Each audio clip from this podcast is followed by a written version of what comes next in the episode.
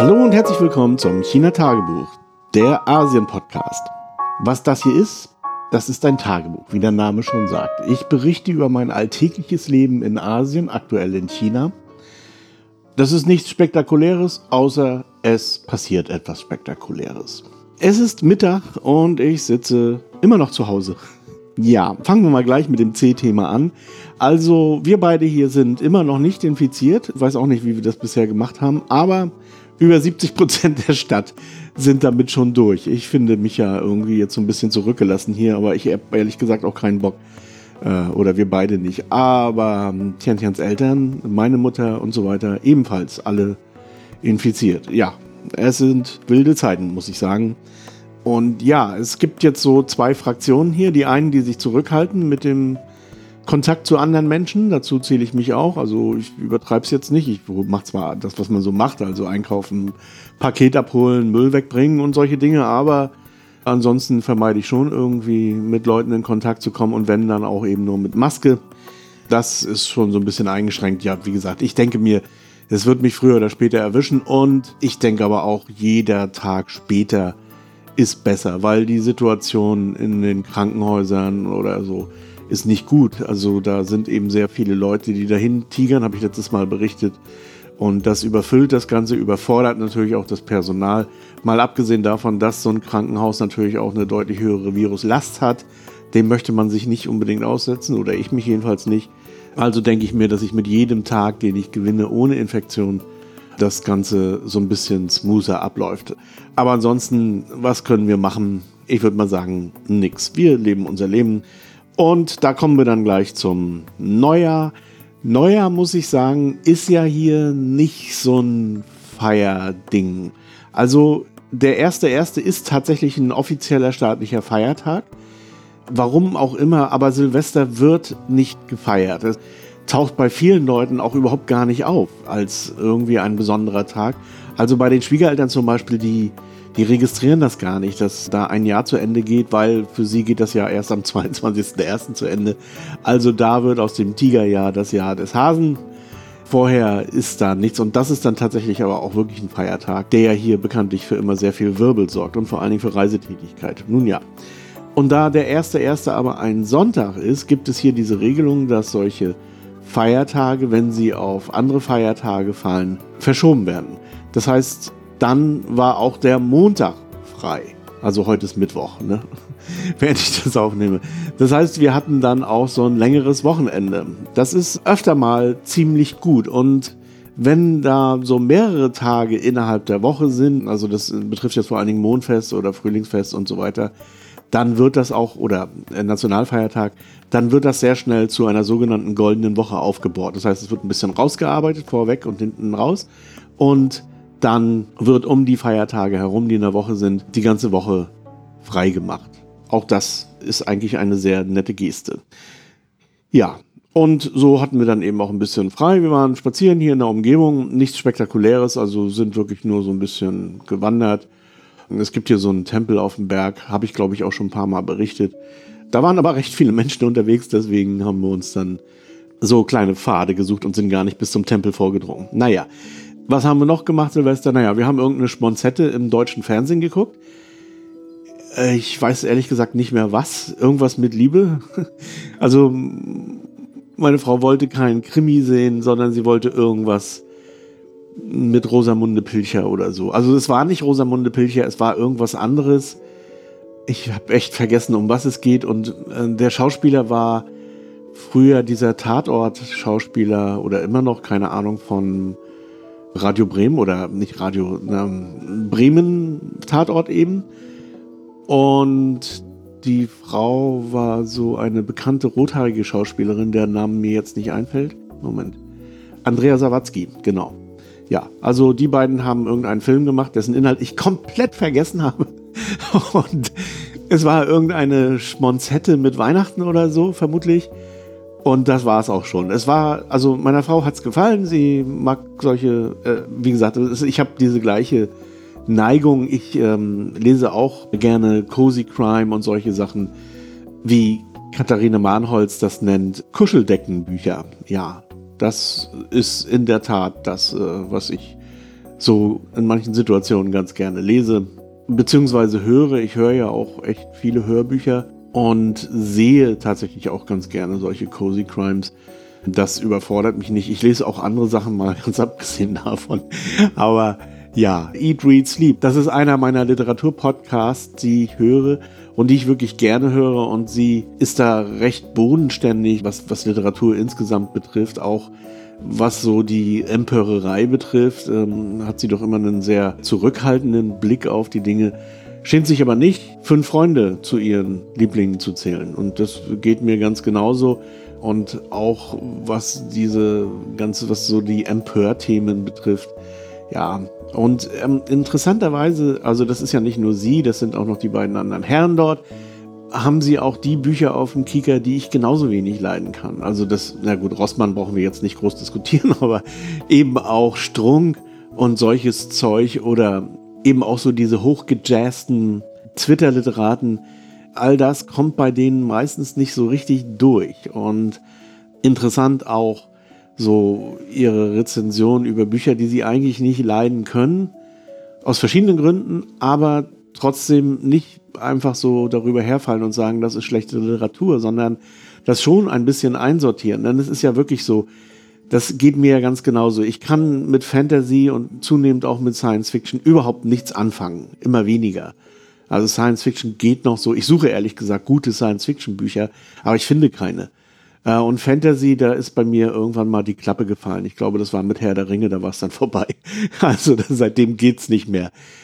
Das heißt aber nicht, dass Fantasy und Science Fiction automatisch schlecht ist. Das ist es ja nicht. Ganz und gar nicht. Also ich erinnere mich an sehr viele sehr, sehr gute Bücher. Also mal angefangen von Ray Bradbury oder Ian Banks, den ich ja auch hier schon ein paar Mal erwähnt habe. All das ist großartige Literatur. Da gibt es überhaupt gar keine Diskussion oder so.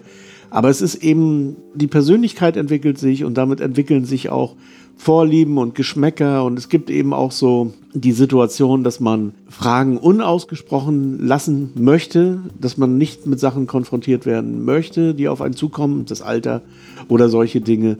Und deswegen verschiebt sich das so ein bisschen. Und das ist, glaube ich, völlig in Ordnung. Und es ist auch Quatsch, da irgendjemanden zu überzeugen, zu sagen, ja, das ist aber bliblablub. Warum denn? Also ich meine, das ist doch eigentlich eine ganz nette Entscheidung, wenn jemand sagt, ich möchte lieber das lesen oder ich möchte lieber jenes lesen.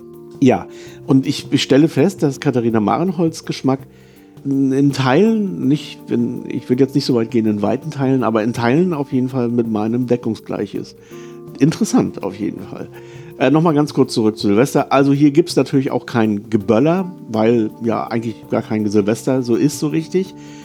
Und was haben wir außer Schmonzette gucken noch gemacht? Wir haben uns ein Getränk ausgedacht. Und zwar hatten wir zu Weihnachten eine Flasche Gin geschenkt bekommen. Und wir sind beide nicht so bewandert in Sachen Alkoholiker. Und dann haben wir überlegt, was machen wir damit? Und kalte Getränke, also meine Frau trinkt eh schon ungern kalt. Und im Winter schon mal gar nicht. Also es muss alles warm sein. Auch das Wasser ist natürlich warm, was wir trinken. Und ja, das ist so eine chinesische Geschichte, also kalt geht nicht. Ja, aber warmer Gin ist natürlich auch irgendwie komisch. Und dann haben wir im Internet Rezepte gesucht, wie man denn Gin nun warm trinken kann, so wie so ein Grog. Also bloß, das war ja nun eben kein Rum, sondern Gin. Und dann haben wir auch so ein paar Sachen gefunden zu warmen Gin, aber dafür gab es dann die Zutaten nicht. Und dann haben wir gedacht, okay, wir haben, das ist wie so ein Rückwärtskochbuch, mal in den Kühlschrank geguckt, was ist denn da drin? Und da hatten wir Yuya Chang, also den Yuya Tee Yuya Cha aus äh, Korea, diese mm, Zitronenfrucht-Marmelade, wenn man so will. Pfefferminze steht bei uns immer auf der Blumenbank.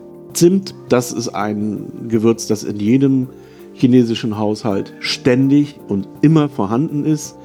Und eben diesen Gin. Und das haben wir dann gut gemischt. Und das hat super lecker geschmeckt. Also wie gesagt, wir sind beide nicht so Alkoholfans, aber das war wirklich lecker. Also dieser Beef Eater Gin hat auch noch so einen Erdbeergeschmack. Habe ich vielleicht vergessen zu erzählen. Ja, also das war unser Silvester insgesamt. Wie gesagt, hier, wir wohnen ja immer noch so ein bisschen außerhalb der City. Also eigentlich wohnen wir in Suburbia. Da war dann auch wirklich um 12 Uhr hier schon längst alles zu und aus und keine Leute mehr. Aber am Westsee war es voll. Da waren wohl einige Konzerte und so verschiedenes. Ich werde auch mal, wenn ich daran denke, ein paar Bilder mit hochladen. Also am Westsee ist auch eine Barstraße, die Nansanlu. Und in der Nanshanlu sind hunderte von Bars, auch Jazzclubs und da ist auch die Academy of Art. Naja, also das ist so eine Straße, wo die zieht sich so an dem Westsee entlang, wo gern und viel gefeiert wird. Wurde. Also mit Corona war das natürlich alles irgendwie Essig. Und jetzt haben die wieder aufgemacht und ähm, ja, da ist dann jetzt eben wieder richtig was los. Übrigens, draußen toben Kinder und ich bin ja hier nicht im Studio, sondern im Wohnzimmer. Und ich glaube, man hört das auch im Mikrofon. Ich werde das nachher nicht rauslöschen, weil ich finde es ja immer ganz charmant, wenn man sowas noch mithört. Also, wie gesagt, hier auch auf den Straßen ist wieder das normale Leben im Gange. Ja, also am Westsee war es, wie gesagt, richtig voll. Wir waren nicht da, weil wir sind ja jetzt die Vorsichtfraktion. Mal sehen, wann wir dann auch mal wieder abends in Jay-Z-Club gehen oder so. Ja, was haben wir noch gemacht? Also, wir haben jetzt entsprechend auch nur zwei Arbeitstage gemacht, deswegen nehme ich heute auch ein bisschen später auf, weil ich habe hier echt noch so ein bisschen was zu tun. Wir bereiten gerade die, eine Niederlassungsgründung einer chinesischen Firma in Deutschland vor. Also werbe- und marketingmäßig. Ja, das ist auch so ein bisschen Arbeit und ist mal wieder ein großes interkulturelles Experiment. Also die Firma ist nicht klein, muss man sagen. Das ist, die haben etwas über eine Milliarde RB Umsatz pro Jahr. Das ist schon ganz ordentlich im Bereich Solartechnik. Und die wollen nun die gesamte Niederlassung an Deutsche übergeben. Also das haben auch die Berater entsprechend gesagt, dass es besser ist, wenn das, was in Deutschland ist, von Deutschen gemacht wird. Und was die Chinesen hier machen, ist das, was die Chinesen hier machen. Das heißt also, die Deutschen müssen jetzt versuchen, mit ihrer Unternehmenskultur, mit ihren ganzen Dings eben zusehen, wie sie da an diesen Erfolg der chinesischen Firma weltweit eben anknüpfen können, wie sie das in Deutschland umsetzen. Und da prallen natürlich auch so Vorstellungen aufeinander und das ist wahnsinnig interessant, sich das anzuschauen. Wenn man sich so ein bisschen zurücksetzt und zuschaut, wie die beiden Teile dann miteinander diskutieren. Und die Deutschen sind ja auch immer sehr direkt was so Kritik betrifft. Das macht man in China nicht so. Ja? Das heißt nicht, dass man hier nicht kritisiert, aber man macht es anders.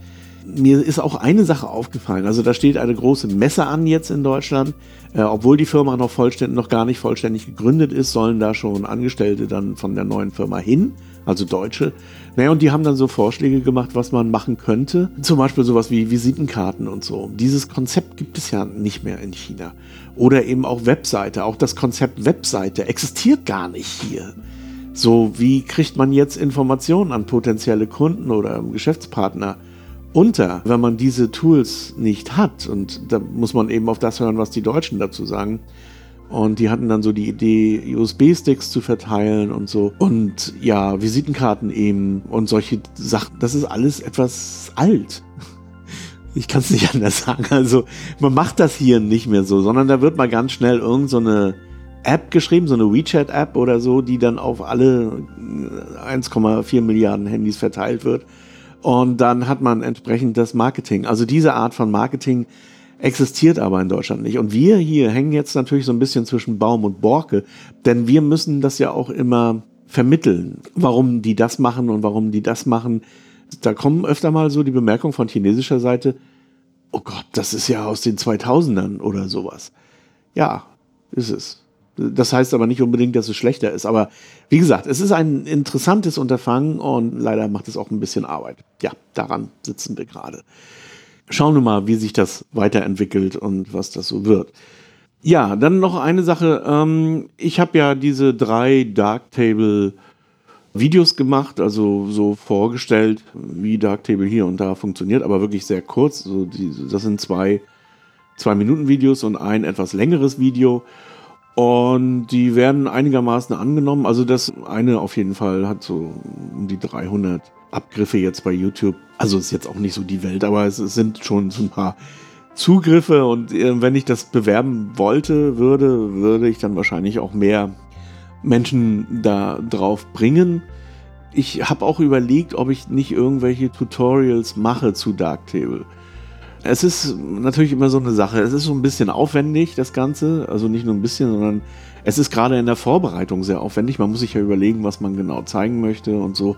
Und dann muss das ja auch noch, ja, ich sag mal, produziert werden. Also man muss das dann ja auch irgendwie filmisch ähm, fertig machen und so weiter. Also das, das, ist, das läuft alles nicht so ganz ohne Arbeit ab, auch wenn das manchmal so aussieht bei manchen Vlogs oder so. Ich, oder vielleicht mache ich mir das auch bloß zu schwer, ich habe keine Ahnung. Jedenfalls, ich finde es immer so ein bisschen aufwendig, solche Tutorials zu machen. Lust hätte ich schon, das zu machen, aber ich weiß eben nicht, ob das für Leute wirklich interessant ist. Deswegen mal so die Nachfrage, gibt es Interesse an Darktable Tutorials? Ich würde das dann so aufbauen wie im realen Leben praktisch. Das heißt also, ich bin Fotograf für ein Magazin zum Beispiel und ich habe ein Foto-Assignment, dann gehe ich zu einer Messe irgendwo oder woanders hin. Also im Prinzip inkludiert das auch solche Assignments wie Hochzeiten oder politische Events oder sowas. Alles das habe ich ja auch schon, also nee, Hochzeiten habe ich nicht gemacht, aber politische Events oder solche anderen Veranstaltungen, äh, das war ja mal eine Zeit lang mein täglich Brot, als ich noch journalistisch unterwegs war.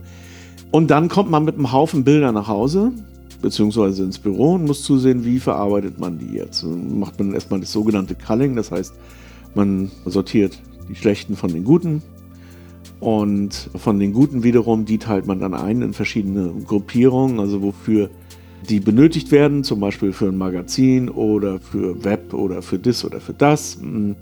Das macht man dann, nachdem man das so durch dieses ganze, durch die verschiedenen Siebe gerastert hat, hat man dann im Prinzip eine Struktur, wie man die Bilder dann anschließend bearbeitet.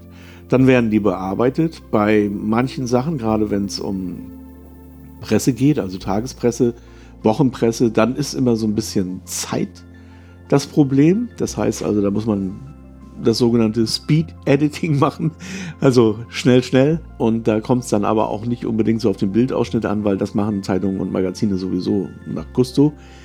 Und dann am Ende werden die Bilder entsprechend, wie gesagt, verteilt, archiviert. Und dann, ja, ist dann am Last but not least natürlich noch die Frage, wie sichert man sich die Assets oder wo werden die gesichert und so. Das ist so dann der letzte Teil dieser Tutorial-Serie. Und ich hader noch so ein bisschen mit mir. Ich würde das vielleicht ganz gerne machen, aber ich scheue mich im Augenblick vor der Arbeit, zumal ich ja auch echt jetzt gerade so ein bisschen zu tun habe. Also, falls da mal Input kommt, wäre nicht schlecht. Man kann auch sagen, nee, lass mal, es gibt so viele Tutorials da draußen, habe ich auch schon drüber nachgedacht. Und mach doch mal ein Verzeichnis zu den einzelnen Tutorials. Das ist auch eine Möglichkeit. Ich schaue mir die ja auch an. Also ich benutze ja auch diese Tutorials, um meinen eigenen Kenntnisstand so ein bisschen aufzuwerten. Also das mal nur so am Rande. Und was man noch so macht am Jahresende, das ist natürlich so ein bisschen aufräumen, beziehungsweise zum Jahresanfang das bezieht sich jetzt nicht nur auf Wohnungen, das ist tatsächlich eine Sitte hier in China, dass man zum Neujahr hin, das betrifft auch dieses westliche Neujahr, die Wohnung aufräumt und alles aufräumt, überhaupt auch Auto aufräumt und so Sachen. Also alles schön macht fürs neue Jahr. Ja. Und ich habe meinen Podcast aufgeräumt. Und so verschiedene Podcatcher haben ja die Möglichkeit, die sogenannte OPML-Liste herauszugeben. Das habe ich auch gemacht, die habe ich auch abgelegt, die kann man sich mal runterladen. Und ich habe also viele ältere Podcasts, die seit zwei Jahren nicht mehr gefunkt haben, auch rausgeworfen. Schweren Herzens. Weil ja, da kommt wahrscheinlich nichts mehr. Und so ein Podcatcher funktioniert leider so, dass er permanent rund um die Uhr immer wieder die Sender abfragt, ob da was Neues ist und dann, wenn was Neues ist, das herunterlädt. Das ist natürlich immer blöd, wenn diese OPML so lang ist. Also habe ich die mal ein bisschen ausgedünnt und das sind aber immer noch sehr viele Podcasts, die ich höre.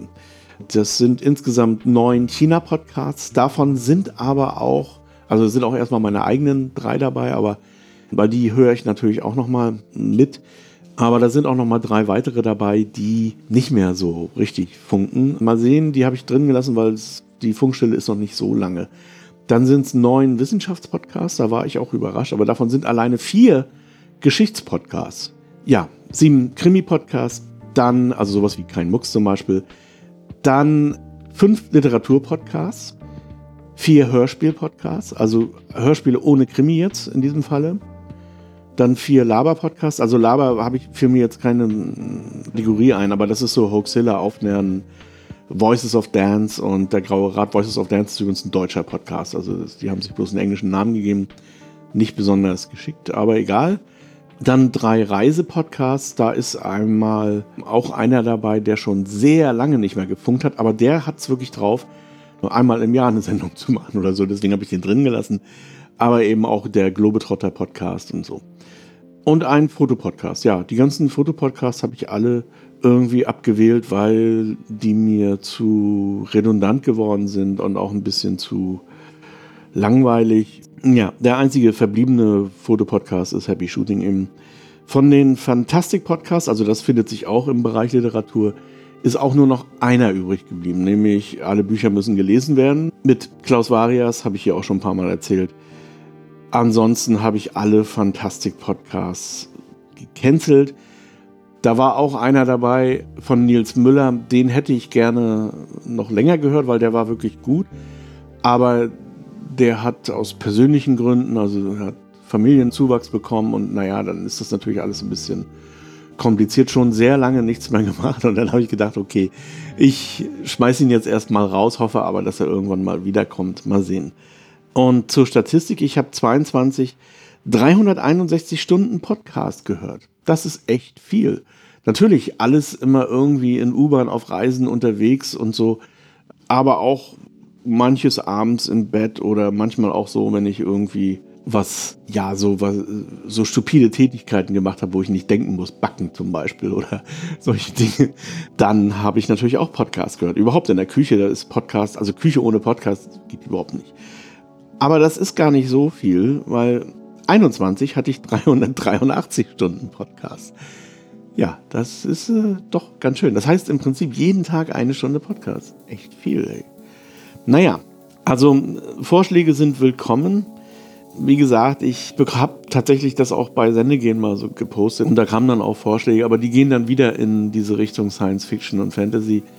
Ja, das eher nicht so. Und was auf gar keinen Fall, und sieht man ja auch an der Liste, da ist kein einziger Politik-Podcast dabei. Politik auf gar keinen Fall. Das ist nichts, womit ich mir meine Freizeit verderben mag. Also alles, was mit Politik zu tun hat, no.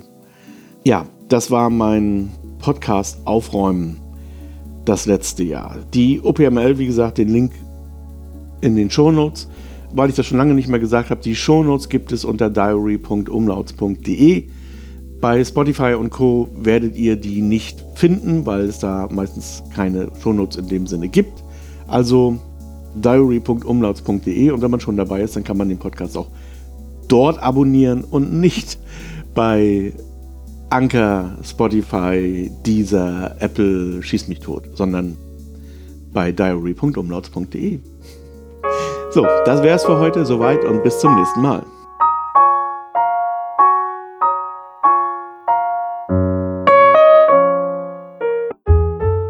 HC Andersen. Zu reisen ist zu leben.